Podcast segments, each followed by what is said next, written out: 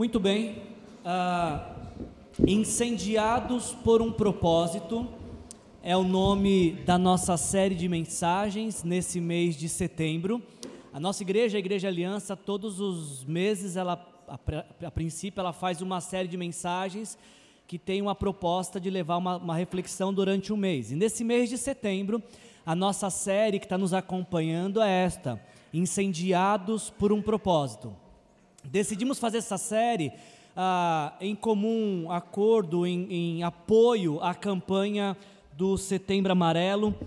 Nós queremos, de alguma forma, também com essa série de mensagens, ser essa voz que se levanta para falar sobre o valor da vida, sobre a importância da vida. Queremos ser uma voz que se levanta para encorajar aqueles que por algum motivo estão passando por alguma crise existencial, por alguma dificuldade. Queremos com essa série de mensagens dizer a vida vale a pena ser vivida.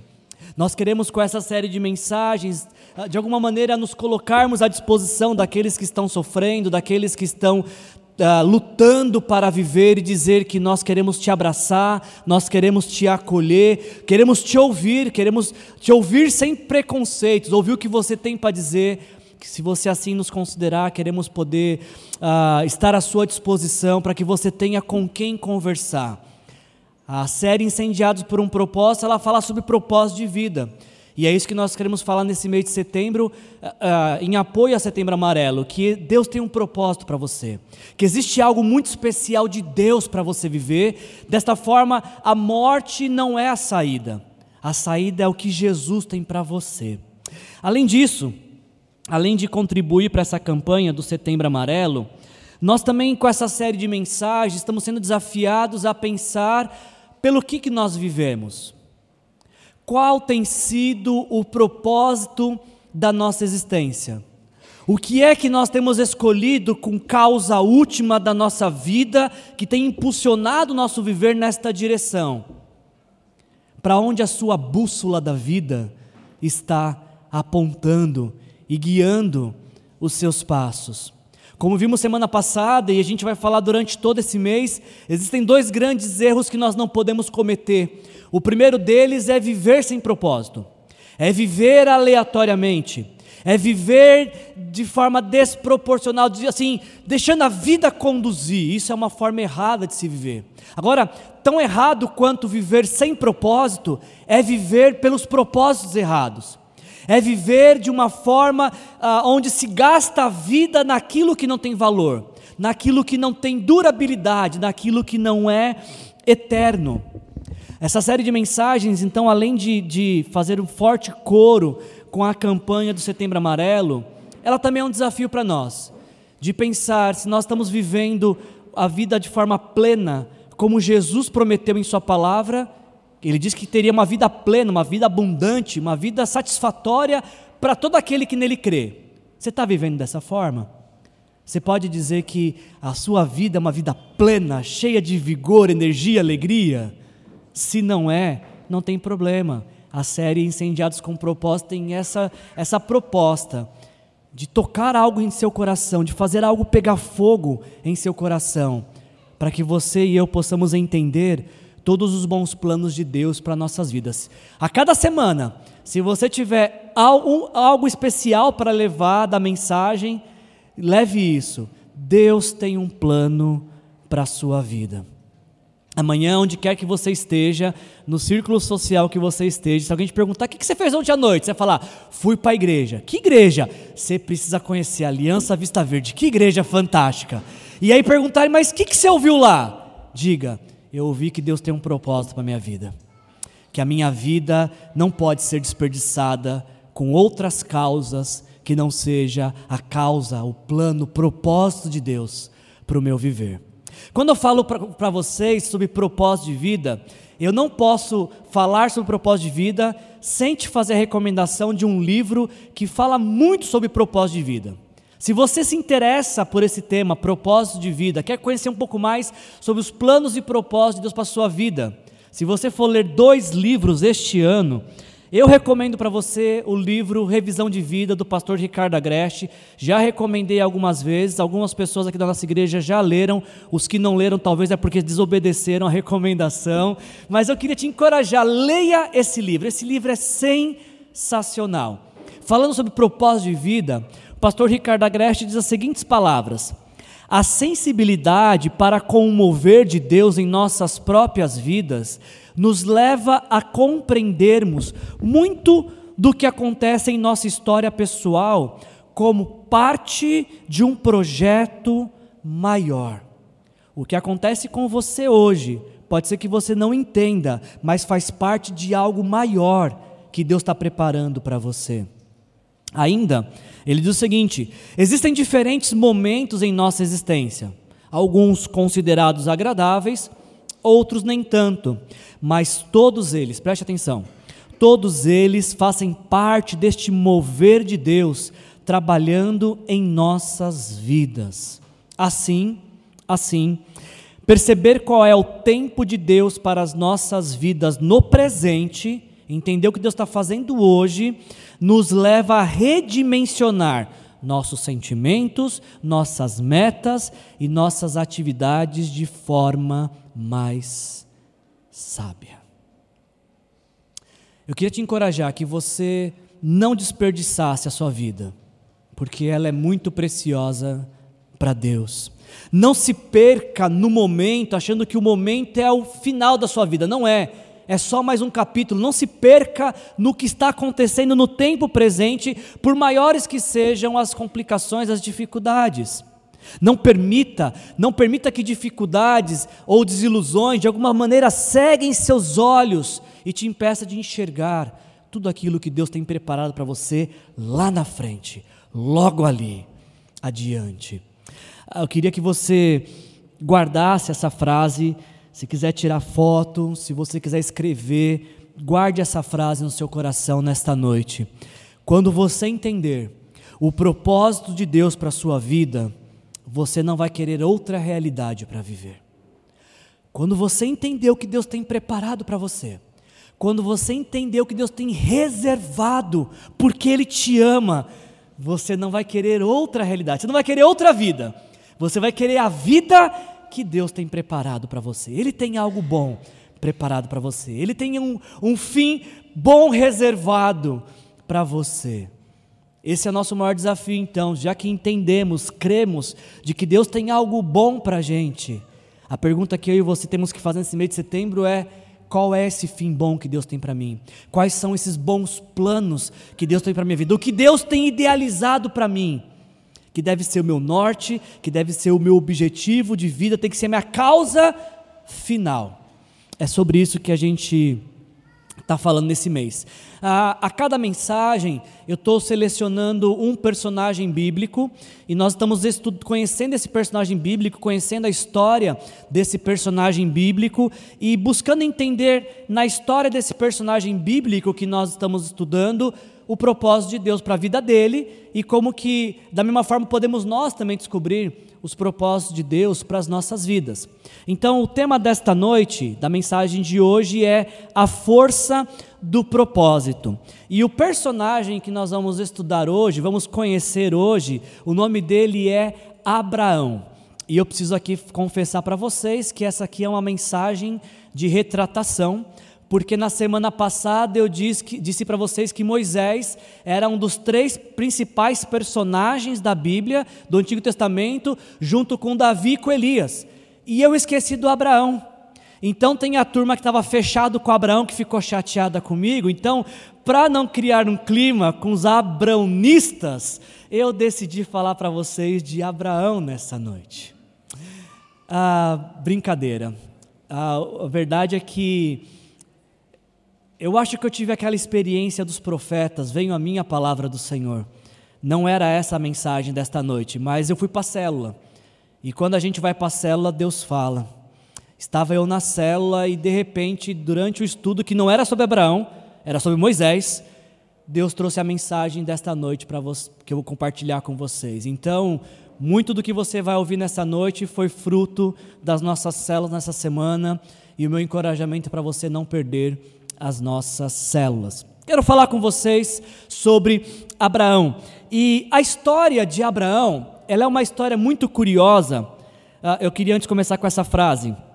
Abraão, o pai da fé, ele não governou nenhum império, não comandou nenhum grande exército, não conquistou nenhum território, não realizou milagres. O que ele fez da vida então? Ele só obedeceu. E isso foi o suficiente para que ele se tornasse esse personagem bíblico tão, tão importante para a história bíblica, para, o surgimento da nação de Israel, que viria a ser berço do Messias, de Jesus Cristo, Filho de Deus.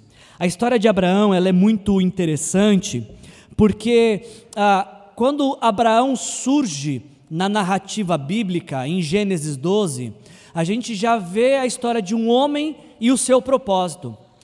Semana passada a gente conversou sobre Moisés e nós vimos que o propósito para Moisés foi meio que progressivo, ele foi descobrindo na caminhada com Deus. Para Abraão foi o contrário. Quando Deus se revela para ele, já se revela com um propósito. Gênesis capítulo 12, a gente lê dos versículos de 1 a 4 as seguintes palavras. Então o Senhor disse a Abrão: Saia da sua terra, do meio dos seus parentes, uh, e da casa do seu pai, e vá para a terra que eu lhe mostrarei. Farei de você um grande povo, o abençoarei, tornei, tornarei famoso o seu nome, e você será uma bênção. Versículo 3 diz: Abençoarei os que o abençoarem e amaldiçoarei os que o amaldiçoarem. Por meio de você, todos os povos da terra serão abençoados. Deus se revela para Abraão quando ele tinha 75 anos. E Deus já chega sem, sem ah, uma apresentação prévia e calma, já chega com uma ordem: sai Sai da onde você está. Vá para onde? Para onde eu vou te mostrar. Deus não tinha mostrado ainda. Vá para onde eu te mostrar. É interessante a gente fala muito da obediência de Abraão, mas a gente não para para refletir às vezes o que, que quais foram as implicações de Abraão obedecer.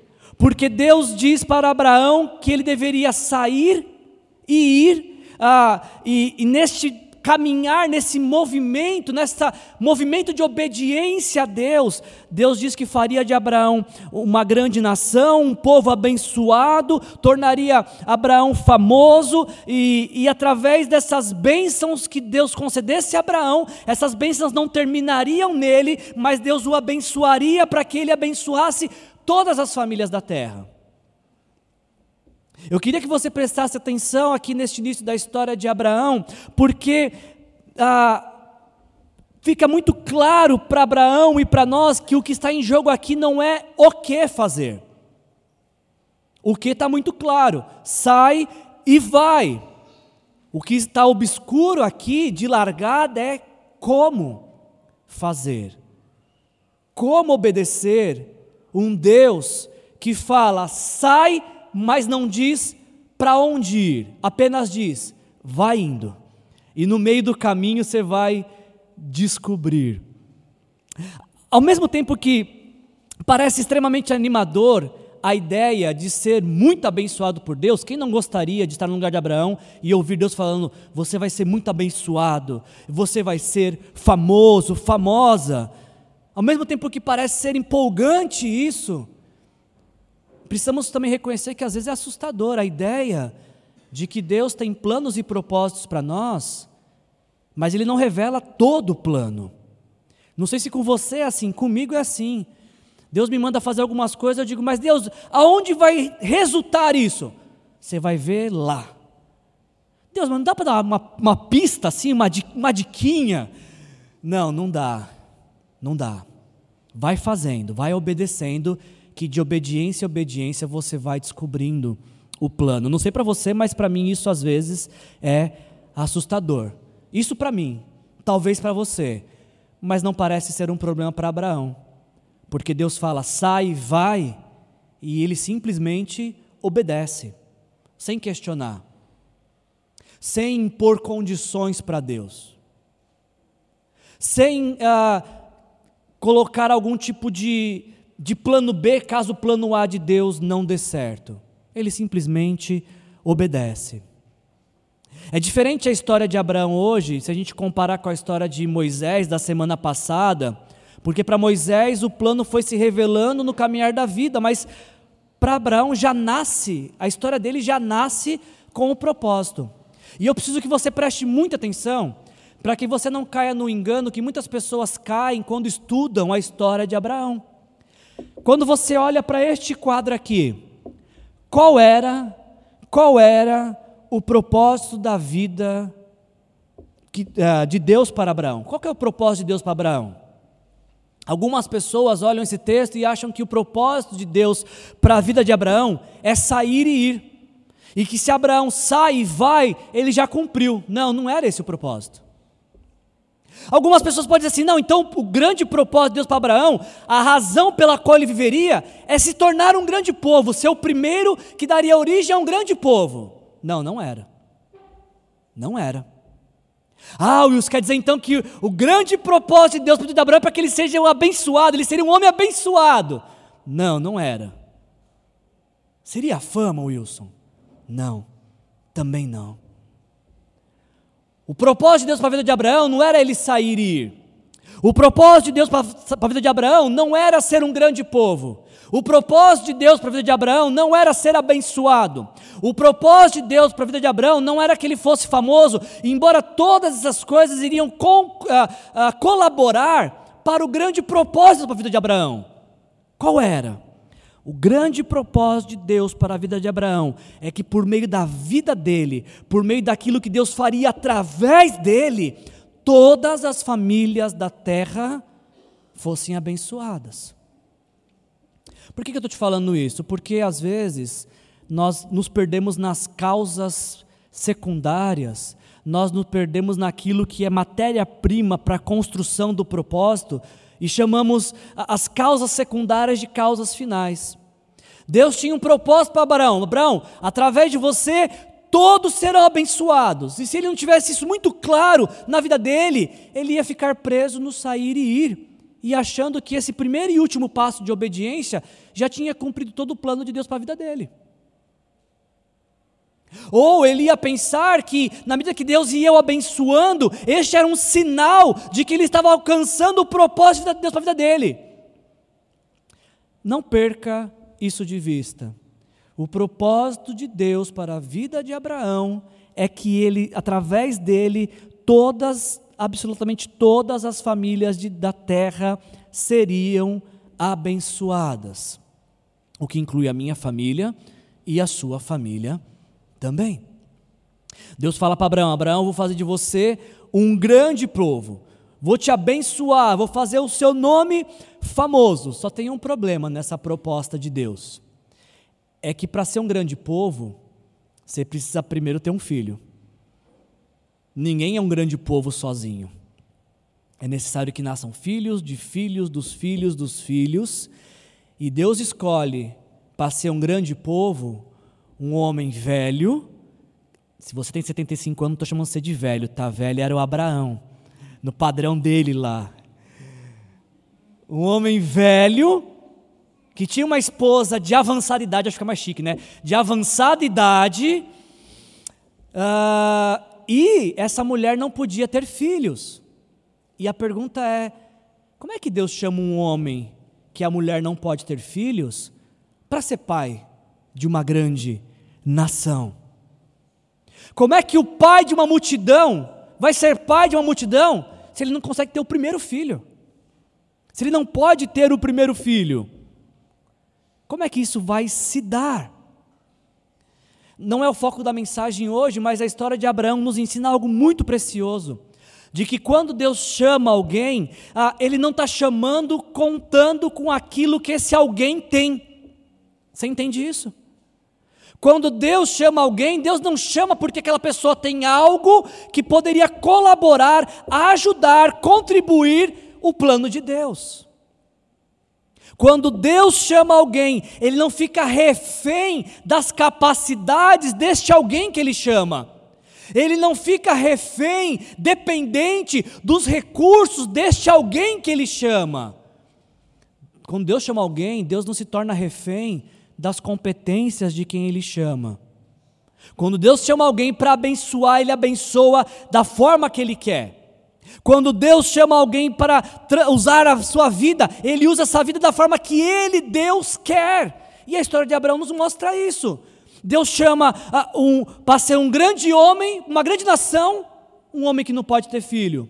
Deus chama um anônimo e faz dele um famoso. Deus pega um homem que não tinha nada e faz ele ter muitas coisas. Porque é isso que Deus faz. Quando Ele chama alguém, Ele proporciona tudo para que este alguém seja aquilo que Ele quer. Se nesta noite Deus te chamar, não se preocupe com quem você é, não se preocupe com o que você tem ou o que você não tem. Tudo o que Deus quer é o seu coração, a sua obediência e todo mais Ele fará na sua vida e através da sua vida. Porque quando Ele chama, Ele age, Ele proporciona, Ele provê as nossas potencialidades, as nossas competências, os nossos recursos não são, ah, ah, não são determinantes para que Deus nos use. Da mesma forma que as nossas limitações, a nossa escassez não impede Deus de nos agir. Tudo o que Deus espera de nós é essa obediência. Sai e vai. Sai e vai. Faz o que Deus está falando para você fazer. Abraão, na narrativa bíblica, ele é conhecido como pai da fé. Só que antes de ser o pai da fé, Abraão teve muitas, muitas dúvidas. Ah, ele é o pai da fé, mas ele foi filho da incredulidade por um tempão. O que me ensina, o que nos ensina, que não tem problema nenhum ter dúvidas sobre a fé. Não tem problema ter dúvidas, o problema é o que você vai fazer com essa dúvida. Se você vai até Deus para que Deus solucione isso para você, esclareça para você, ou se você vai usar a dúvida como esconderijo para a sua incredulidade. O pai da fé tinha muitas dúvidas. E a dúvida dele se dava justamente sobre como que Deus ia fazer tudo aquilo que havia prometido. Se você tiver em Gênesis 12, quiser virar uma página, em Gênesis 15, Abraão agora tem 86 anos. Ah, já se passaram aí ah, 11 anos, é isso? Não. É 11 anos desde que Deus falou com ele pela primeira vez. E o tempo está passando, a Sara, que é uma jovem idosa, está ficando uma velha idosa, está ficando mais velha do que já era velha antes. Ele também não era mais nenhum garotão. O tempo está passando e nada de um filho nascer. E aí, quando chega em Gênesis 15, então, uh, Deus aparece mais uma vez para Abraão e fala para ele assim: Não tenha medo. A gente imagina por que Abraão estava com medo. Não tenha medo, Abraão, eu sou o seu escudo e grande será a sua recompensa. Olha a resposta do pai da fé no versículo 2. Abraão perguntou: Soberano Senhor, o que, que, me darás se continuo sem filhos e o herdeiro que possuo é Eliezer de Damasco? E acrescentou: O pai da fé, hein? Tu não me deste filho algum, um servo de minha casa será o meu herdeiro. No meio da caminhada entre é, caminhando para viver o propósito de Deus, mas enquanto esse propósito não se realiza, Abraão tem dúvidas, tem dificuldades, tem lutas. E aí então Deus, de uma maneira muito generosa, fala para ele. Ah, Versículo 4: O Senhor deu-lhe a seguinte resposta: Seu herdeiro não será este, um filho gerado por você mesmo será o seu herdeiro. Então, levando para, para fora da tenda, disse-lhe: Olhe para o céu e conte as estrelas, se é que pode contá-las. E prosseguiu: Assim será a sua descendência. E aqui está o motivo pelo qual Abraão é o pai da fé. Gênesis 15, 6. Abraão creu no Senhor e isso lhe foi acreditado como justiça. Abraão não creu quando ele viu uma vasta descendência, filhos, netos, bisnetos e tataranetos. O texto que diz que Abraão creu, ele creu quando não tinha nada diante dos seus olhos. E essa, é, essa é a clara definição de fé. Porque se você está vendo algo, você não precisa de fé. O que você enxerga não precisa de fé para ver. Abraão dá esse passo então de confiança em Deus, de depositar essa confiança. Bom, já que Deus prometeu, Deus chamou, ele vai prover. O problema é que Abraão, talvez como eu e você, ah, às vezes tenta ajudar Deus de alguma forma a ser Deus. Às vezes, talvez você não faça isso, eu já faço, eu fiz isso muito na minha vida, de vez em quando tem que lutar para não fazer. Quando a gente vê Deus parece não se mover, parece em silêncio, tentar dar uma ajuda para Deus, facilitar as coisas para Deus, que é o que acontece em Gênesis capítulo 16. Deus falou em Gênesis 15: não vai ser Eliezer, o seu servo, que vai ser o seu descendente. Seu descendente vai ser alguém que você gerou.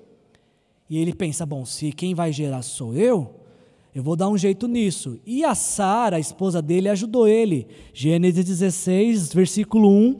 Ora, Sarai, mulher de Abraão, não lhe dera nenhum filho. E como tinha a sua serva egípcia chamada Agar, disse a Abraão: Já que o Senhor me impediu de ter filhos, possua a minha serva, talvez eu possa formar família por meio dela.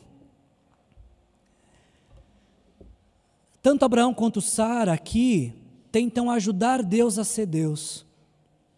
Criam um meio que Deus não pediu para se criar. Abraão ele, ele toma como mulher a escrava de Sara, porque naquele tempo era permitido, engravida esta mulher, algo que Deus não tinha pedido, e nasce um filho chamado Ismael. Para Abraão, aparentemente estava tudo certo, porque era alguém que ele gerou.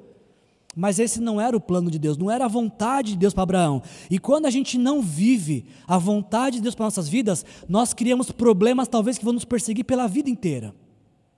Esse Ismael, filho de Abraão, é aquele que dá origem a, aos muçulmanos e a, que, que compartilham de uma fé por vezes extremista, que matam inclusive cristãos.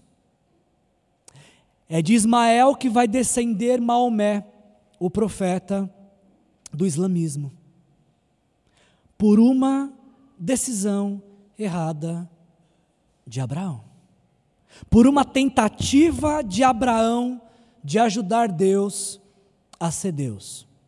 E Deus vai falar para Abraão que ele não precisa da ajuda de Abraão para ser Deus.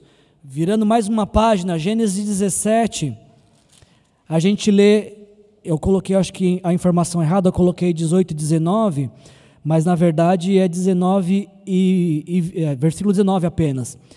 Gênesis 17, 19, Deus respondeu: Na verdade é Sara, é Sara, sua mulher, que lhe dará um filho, e lhe chamará Isaac, e é com ele, com Isaac, é, que eu estabeleceria a minha aliança, e será uma aliança eterna para os seus futuros descendentes. Fique claro uma coisa para nós nessa noite: Deus não precisa de ajuda para ser Deus. Deus não precisa que tiremos obstáculos do caminho para que fique um caminho plano para ele caminhar. Ele é Deus, ele é poderoso, ele ultrapassa toda e qualquer dificuldade. É o que ele fala para Abraão. É o que ele ensina para Abraão. Não precisa facilitar.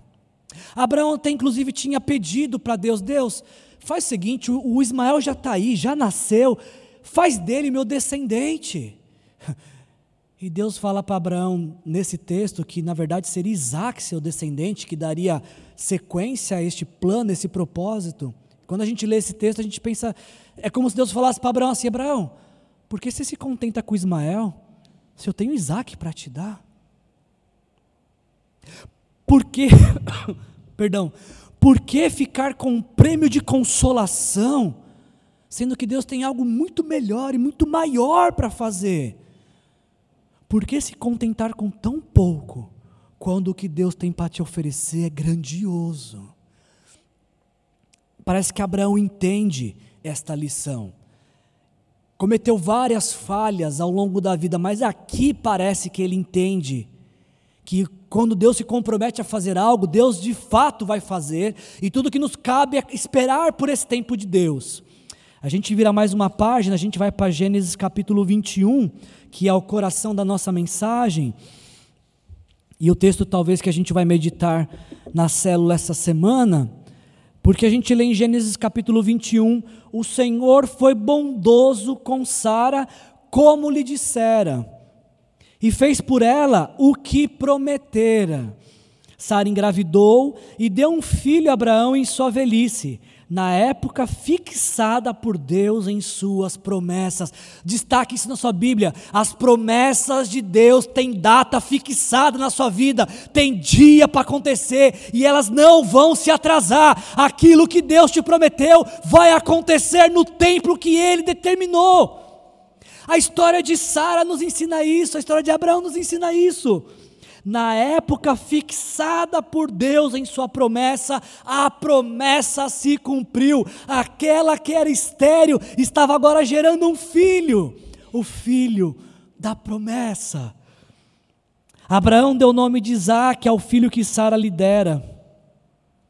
Ah, quando o seu filho Isaac tinha oito anos de vida, Abraão circuncidou conforme Deus lhe havia ordenado. E o versículo 5 então nos diz que estava ele com 100 anos de idade, quando nasceu Isaque, o seu filho.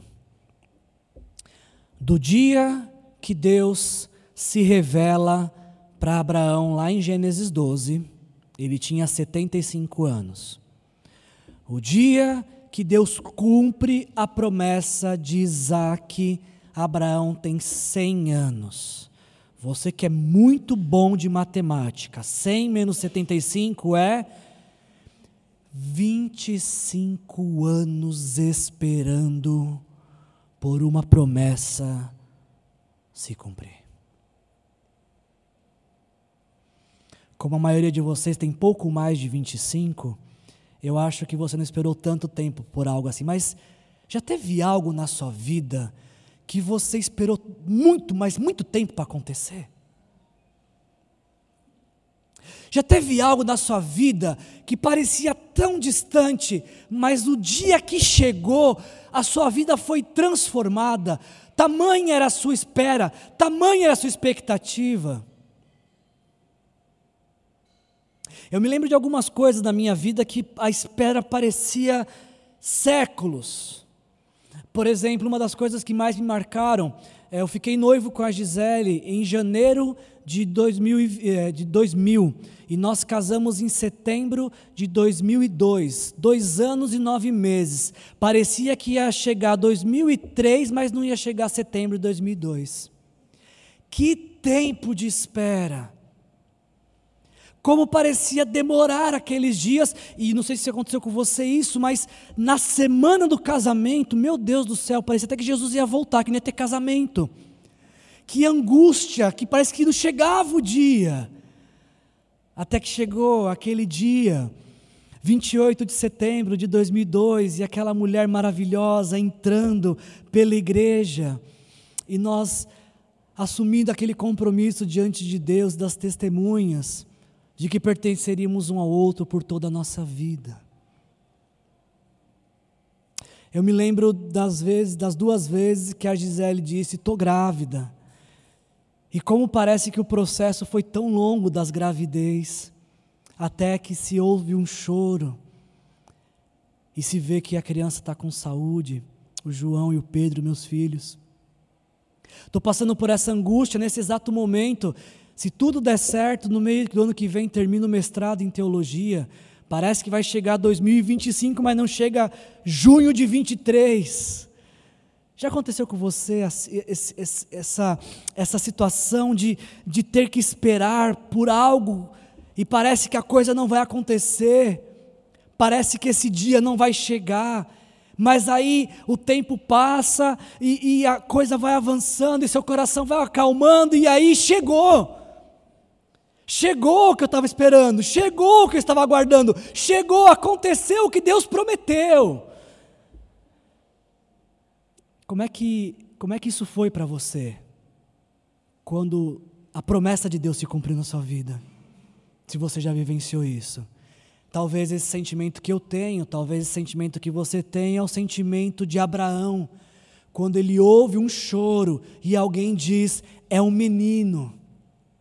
Nasceu Isaac, a promessa se cumpriu, tudo aquilo que Abraão esperou por 25 anos se concretiza com um choro, com um nascimento. Isaac agora para Abraão é a promessa palpável, dá para tocar naquilo que Deus prometeu. Isaac para Abraão agora é, é, uma forma visível de enxergar o quanto Deus é bom, o quanto Deus é fiel, o quanto Deus de fato faz aquilo que ele diz que irá fazer. Para Abraão, Isaac é é uma linha de chegada de uma jornada de 25 anos que se cumpriu, que se concretizou. Quando Isaac nasce, talvez na cabeça de Abraão, bom, agora o plano se completou, o propósito se cumpriu, Deus me deu um filho, e através desse filho virão outros, e aqui nascerá a grande nação, um grande povo que Deus prometeu que abençoaria todas as famílias da terra. Talvez Abraão agora está esperando apenas ah, descansar e curtir este novo filho. Acontece que depois de Gênesis 21 vem o quê? Gênesis 22. Passado algum tempo, passado algum tempo, Deus pôs Abraão à prova, dizendo-lhe: ah, Abraão, e ele respondeu: Eis-me aqui. Então disse Deus: Tome seu filho, seu único filho Isaque, a quem você ama, e vá para a região de Moriá. Sacrifique-o ali ah, como holocausto num dos montes que lhe indicarei. Na manhã seguinte, Abraão levantou-se e preparou o seu jumento. Levou consigo dois dos seus servos e Isaque, seu filho. Depois de cortar a lenha para o holocausto, partiu em direção ao lugar que Deus lhe havia indicado. No terceiro dia da viagem, Abraão olhou e viu o lugar de longe. Ah, versículo 5: Disse ele aos seus servos: Fique aqui com o jumento, enquanto eu e o rapaz vamos até lá. Depois de o adorarmos, voltaremos. Versículo 6: Abraão pegou a lenha para o holocausto e colocou nos ombros do seu filho Isaque, e ele mesmo levou as brasas para o fogo e a faca, e caminhando os dois juntos, Isaque disse a seu pai, seu pai Abraão: Meu pai, sim, meu filho, respondeu Abraão. Isaque perguntou: As brasas e a lenha estão aqui, mas onde está o cordeiro para o holocausto? Versículo 8 diz: Respondeu Abraão: Deus mesmo há de prover o cordeiro para o holocausto, meu filho. Passado algum tempo, o versículo 1 diz que passado algum tempo, e a gente, na teologia, a gente imagina que por, Isaac está agora por volta de 30 anos. Abraão morreu com 175, Isaac nasceu quando ele tinha 100. Então esse episódio aconteceu nesta janela se Isaac consegue carregar a lenha para o holocausto, ele não é uma criança. Ah, então Isaac tem aproximadamente 30 anos. Abraão está caminhando com Isaac, porque ouve Deus pedir algo que Deus nunca antes tinha pedido. Deus agora vai no, nessa parte final da vida, nesta hora que a vida parece resolvida, Deus vai propor um teste, uma prova para Abraão. Mas esse teste que Deus está propondo não é para que Deus verifique o conhecimento que Abraão tem. Essa prova que Deus está propondo é para que Abraão saiba qual é o, o amor e a fé que ele tem em Deus. Deus, em momento algum nesta prova, quer reprovar Abraão, porque quando Deus prova alguém, a sua intenção jamais é reprovar alguém. Entenda isso nessa noite: que na sala de Deus não existem ah, repetentes. Na sala de Deus só existem desistentes. Porque quando Deus propõe uma prova e alguém não é aprovado, faz a prova de novo, até ser aprovado. E porque Deus nos prova para aumentar nossa fé, para nos proporcionar uma maior intimidade, um maior conhecimento de quem Ele é e daquilo que Ele é capaz de fazer. Deus vai provar Abraão nesse episódio, mas Algo que, que antes da prova me chama muita atenção e que talvez qualifique Abraão para a prova, é porque a gente lê no versículo 1 Deus chamando Abraão. E qual que é a resposta de Abraão? Eis-me aqui. Abraão não faz ideia do que Deus vai pedir e já está dizendo: Eis-me aqui. Parece-me que, que esta prontidão em obedecer é uma das principais características de Abraão. Não por um acaso ele é o pai da fé, porque a todo momento parece que há nele uma inclinação para obedecer. Abraão, sai da tua terra e vai para onde eu te, te mostrarei. Sim, Senhor, eis-me aqui. Abraão, ah, se separa de Ló e vai morar em outro lugar. Sim, Senhor, eis-me aqui. Abraão não vai ser Eliezer que vai ser o seu descendente. Sim, Senhor, eis-me aqui. Abraão não vai ser Ismael que vai ser o seu descendente. Sim, Senhor, eis-me aqui. Abraão, toma teu filho, o teu único filho, sacrifique-o como holocausto nos montes que eu lhe indicarei. Sim, Senhor, eis-me aqui. uma prontidão em obedecer. Quando Deus pede, não há, parece não haver para Abraão espaço para negociação. Depois dessas experiências que o levaram até esse momento de vida com Deus. E para que você entenda esse texto, tem algo muito precioso que a gente precisa falar nesse texto. Primeiro, ah, Deus nunca, nunca havia pedido algo dessa natureza para ninguém na Bíblia, nem antes nem depois. A prática de sacrifícios vivos era a prática de outras religiões do tempo de, Abraão. Então Deus está pedindo para Abraão algo que ele nunca pediu. Mas Deus está pedindo para Abraão para que Abraão oferecesse para ele aquilo que Deus havia lhe dado. Outra coisa interessante é que Deus está pedindo especificamente Isaac. Deus não pediu Sara, Deus não pediu Ismael, Deus não pediu Eliezer. Deus está falando para Abraão: Abraão, eu quero seu tudo. É muito diferente quando se Deus fala assim: Abraão, me dá tudo o que você tem. Tudo que eu tenho fala da totalidade das coisas. Agora, me dá o seu tudo, é aquilo que te parece mais precioso, aquilo que tem mais valor para você. Abraão continuaria com Sara, continuaria com Ismael, com, Abraão continuaria rico e famoso. Mas se perdesse Isaac, Sara, Ismael, riquezas, fama, parece que não supriria aquilo que lhe era mais especial, mais precioso. Lendo esse texto, eu não consigo ler esse texto, gente, toda vez que eu leio esse texto, não consigo ler esse texto e não me fazer o questionamento o que, que seria esse tudo para mim? Se eu fosse incluir a minha história na história de Abraão e no lugar de Abraão fosse o Wilson, o que, que seria esse tudo para o Wilson? O que, que seria para você o seu tudo? O que, que seria para você essa causa última que faz a vida ter sentido, que faz a vida valer a pena? Para algumas pessoas é a carreira profissional. Algumas pessoas trabalham, trabalham, trabalham e quando estão em casa descansando, trabalham também. Trabalham no trabalho e trabalham em casa, levam trabalho para casa. Porque parece que a profissão é o que dá sentido à sua vida. Tanto que quando alguém pergunta quem é você, eu sou Wilson, pastor. Parece que a profissão é o que define a identidade para algumas pessoas. Para algumas pessoas, essa causa última é a família.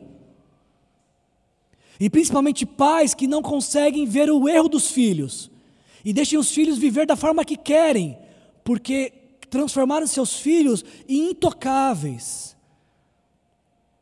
Para algumas pessoas, esse tudo é simplesmente o controle da vida. Poder fazer o que quer, quando quer, na hora que quer, sem ser contrariado. Abraão foi colocado diante deste teste que de tempos e tempos eu e você precisamos ser colocados. Quem nos dera Deus nos colocasse de tempos em tempos, algumas vezes por ano, sentado nessa carteira para fazer esta prova, que só tem uma alternativa certa. E a prova é a seguinte: tem seu nome lá, duas questões, mas apenas uma alternativa certa. E a pergunta a ser respondida por nós de tempos em tempos é: se para nós Deus e mais nada é suficiente, ou se precisamos de Deus e mais alguma coisa. Você está aqui nessa noite, você está sentado e esta é a prova de Deus para nós essa noite. Qual é a alternativa que você assinala nesta noite? Deus e mais nada? Ou Deus e mais alguma coisa? Do que é que você precisa para ser feliz nessa noite? Deus e mais nada? Deus e mais alguma coisa? O que é que você precisa para se sentir realizado, realizada? Deus e mais nada, Deus e mais alguma coisa. O que é que dá sentido ao seu viver? Deus e mais nada? Ou é necessário que Deus tenha um complemento? Preparando a mensagem essa semana, como eu falei para vocês, ela nasceu numa célula em que estávamos falando sobre Moisés. Se você não viu essa mensagem, está no nosso canal no YouTube, assista, por favor, porque para mim essas mensagens têm um paralelo bem interessante. Porque tanto Abraão quanto Moisés foram chamados por Deus. Tanto Abraão quanto Moisés têm promessas de Deus para a vida deles. Tanto Abraão quanto Moisés estão diante de uma decisão importante que vai determinar o futuro deles. Quando a gente viu semana passada a história de Moisés, chegou uma hora que Deus falou para Moisés assim: Moisés, o negócio é o seguinte, vocês podem seguir adiante, eu vou dar tudo para vocês: terra boa, proteção dos inimigos, saúde, prosperidade, vocês vão ter tudo, menos eu, eu não vou. Vocês querem viver independente de mim? Vivam. Eu concedo a vocês as minhas bênçãos, mas eu não vou. Vocês lembram qual foi a resposta de Moisés? O que, Deus? Tudo sem o Senhor? Estou fora. Não quero, não. Mas você vai ter tudo, mas tudo sem Deus é nada. Essa foi a resposta de Moisés.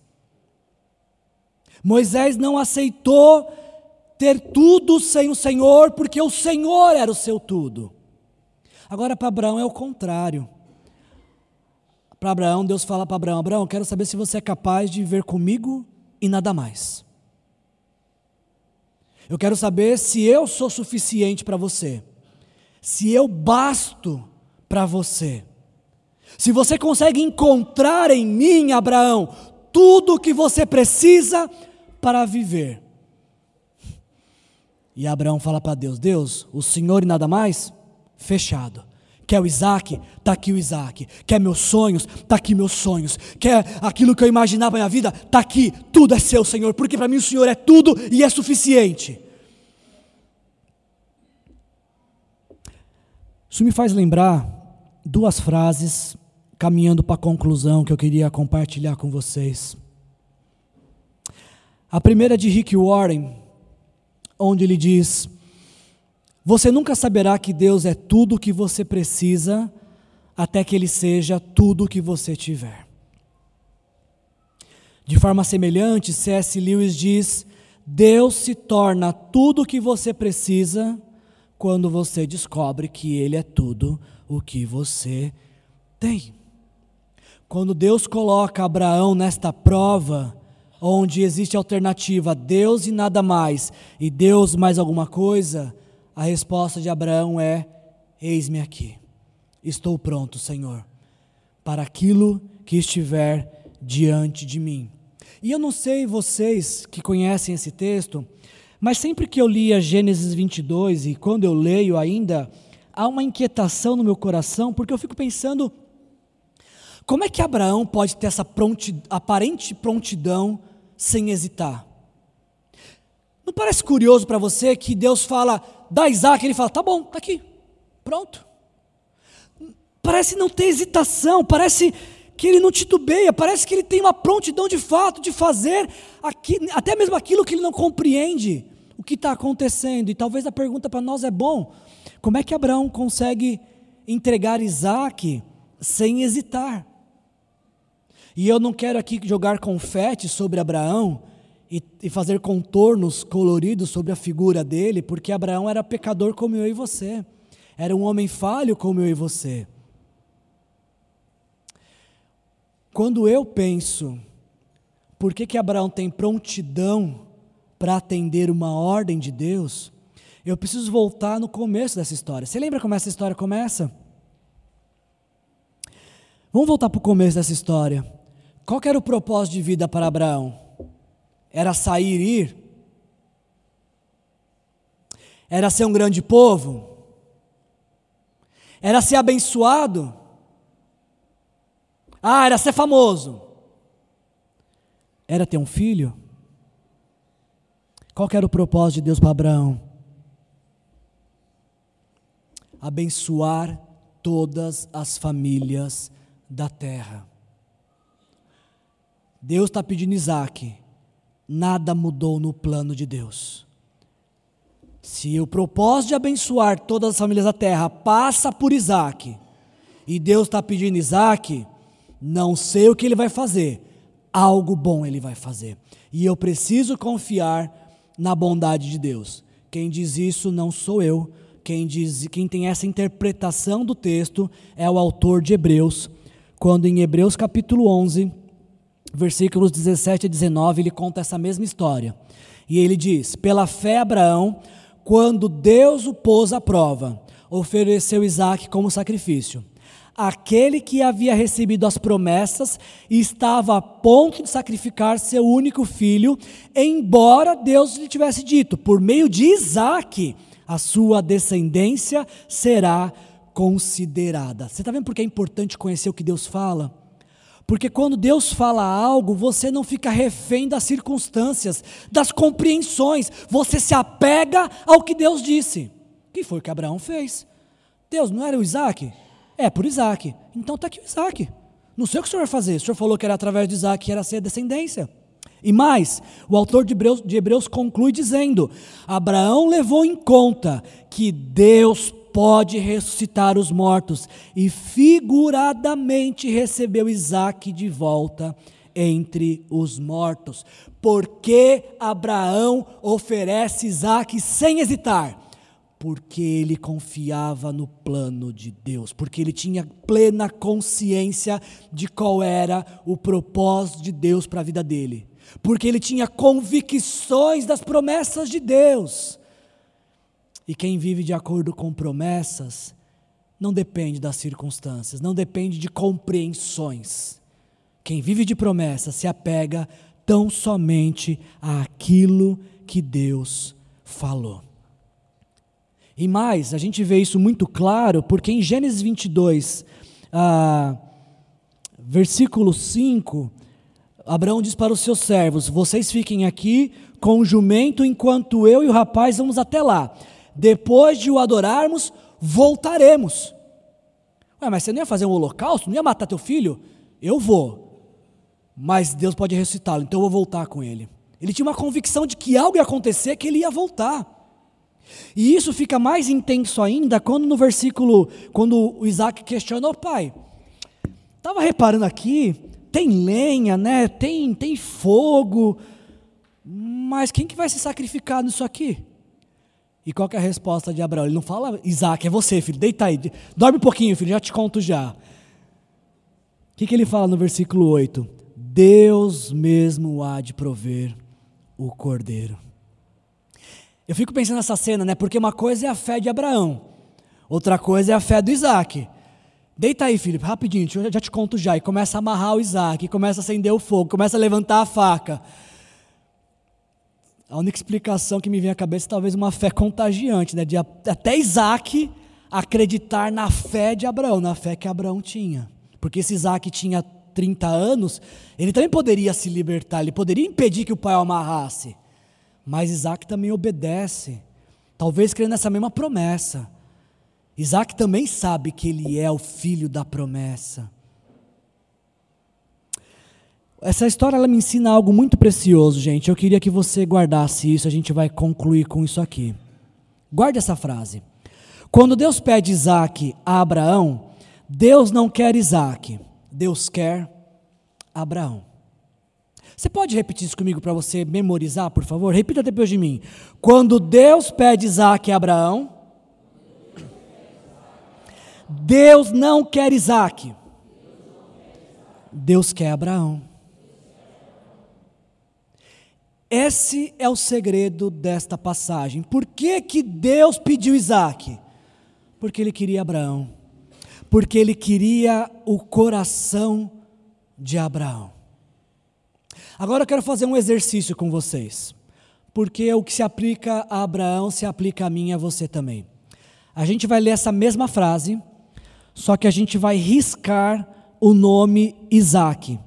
E no nome Isaac a gente vai colocar a palavra tudo. O que, que a gente vai colocar na palavra Isaac? E no nome Abraão, a gente vai riscar o nome Abraão e a gente vai colocar o nosso nome. No lugar de Abraão, a gente vai colocar qual nome? Não, gente, é o seu nome, é nosso nome. É o seu nome. Vamos tentar de novo, ó. No lugar de Isaac, a gente vai colocar o quê?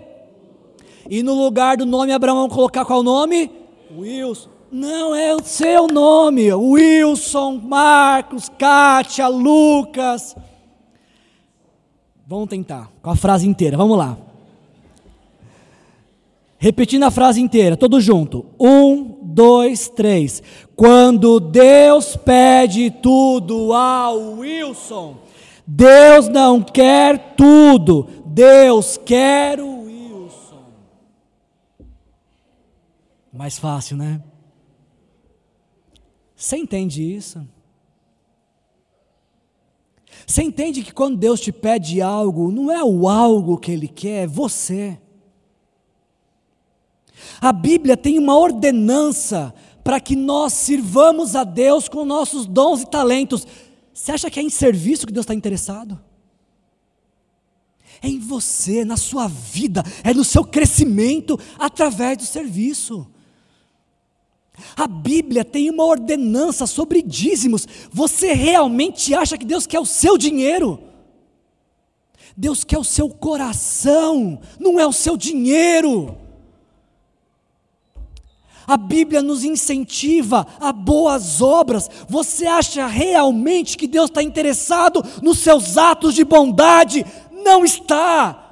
É em você que Ele está interessado, é na sua vida, é no seu coração, é na sua história, é naquilo que Ele pode fazer através de você.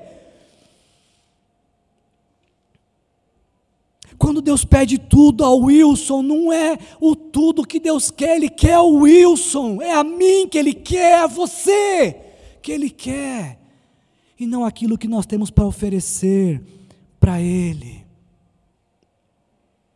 Essa mensagem, ela me ensina a olhar para o propósito de Deus e identificar esses propósitos para a minha vida e entender que Deus proporcionará tudo para que esses propósitos se cumpram. E por isso eu não devo temer, mesmo quando não compreender. Eu concluo essa mensagem desta noite compartilhando com vocês aquilo que a, a principal parte do que recebi de Deus na célula essa semana, porque até começar essa série semana passada, eu não tinha me atentado a um detalhe. A gente falou de Moisés semana passada. E Moisés tinha um propósito de conduzir o povo de Deus até a terra prometida. Mas Moisés não viveu para cumprir esse propósito, porque ele não entrou na terra prometida. Ele deixou o povo na fronteira, às margens do Rio Jordão, e quem concluiu o projeto de Deus para a vida de Moisés foi Josué, o seu ah, discípulo. E agora está acontecendo a mesmíssima coisa. Deus promete a Abraão que todas as famílias da terra seriam abençoadas por sua descendência, mas Abraão morreu sem ver isso, porque isso se cumpre através, não de Abraão, de um descendente de Abraão. E antes que você pense que esse descendente de Abraão, que abençoe todas, que vai abençoar todas as famílias da terra, Deixa eu te mostrar um texto com o qual nós vamos finalizar nesta noite. Gálatas capítulo 3, versículos de 13 a 16.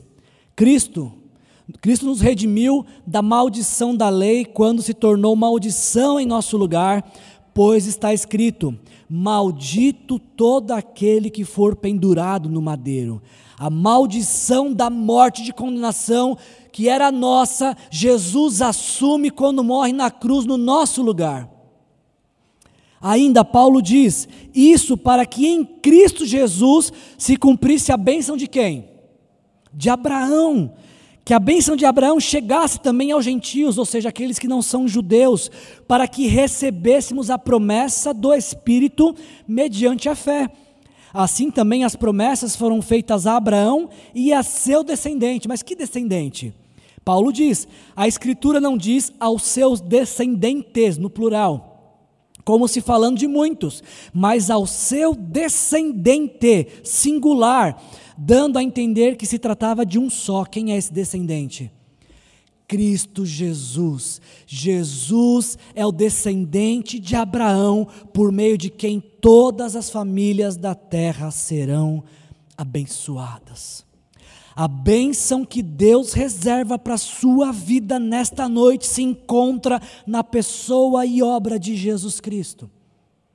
Aquilo que Deus tem reservado para você, Ele vai te entregar através das mãos de Jesus. A pergunta que eu te faço essa noite é se você quer que a sua vida seja abençoada por esse descendente de Abraão que tem em suas mãos todas as bênçãos de Deus para te entregar. Um único passo é necessário para isso. Pela fé, entregarmos nossa vida para Jesus, recebendo como Senhor e Salvador de nossas vidas e pedindo que aquilo que um dia Deus prometeu a Abraão se cumpra em nossas vidas através de Jesus. Feche seus olhos. Aquilo que Deus faz em nós, Ele quer fazer também através de nós. Através de Abraão, todas as famílias da terra seriam abençoadas. Quando nós conhecemos Jesus Cristo e entregamos nossa vida para Ele, através da proclamação do Evangelho, abençoamos todas as famílias da terra. Quem que você quer abençoar essa semana com a mensagem do Evangelho? Coloque essa pessoa em oração nesta hora. Pai, em nome de Jesus, obrigado, Senhor. Obrigado por essa mensagem, Pai. Obrigado, Senhor, por ter nos trazido aqui, Senhor. Muito obrigado, Pai querido, pela oportunidade que o Senhor nos dá de, de conhecer o seu plano eterno em Cristo Jesus, de que através de Jesus seríamos abençoados. A bênção que o Senhor fez a Abraão chega até nós por meio de Jesus. É graças a Jesus que somos abençoados. É graças a Jesus que somos libertos do pecado, da morte, da condenação eterna, porque Jesus morreu, hoje podemos viver. Obrigado por tudo, Senhor. Obrigado, Senhor. Nos ajuda a enxergar teus bons planos e propósitos para a nossa vida e deixar que a tua voz e as tuas promessas conduzam nossos passos e não as dificuldades as circunstâncias, Pai que sejamos movidos pelo propósito e não impedidos pelas dificuldades, Senhor. Essa é a nossa oração, em nome de Jesus. Amém. Se você quiser que alguém ore com você nesta noite, vem aqui à frente, A gente quer te abraçar e quer orar pela sua vida. Que a graça do nosso Senhor Jesus Cristo, o amor do nosso Deus, o Pai, e a comunhão com o Espírito Santo seja uma realidade na sua vida hoje e sempre. Sejam cheios do Espírito Santo. Jesus te abençoe.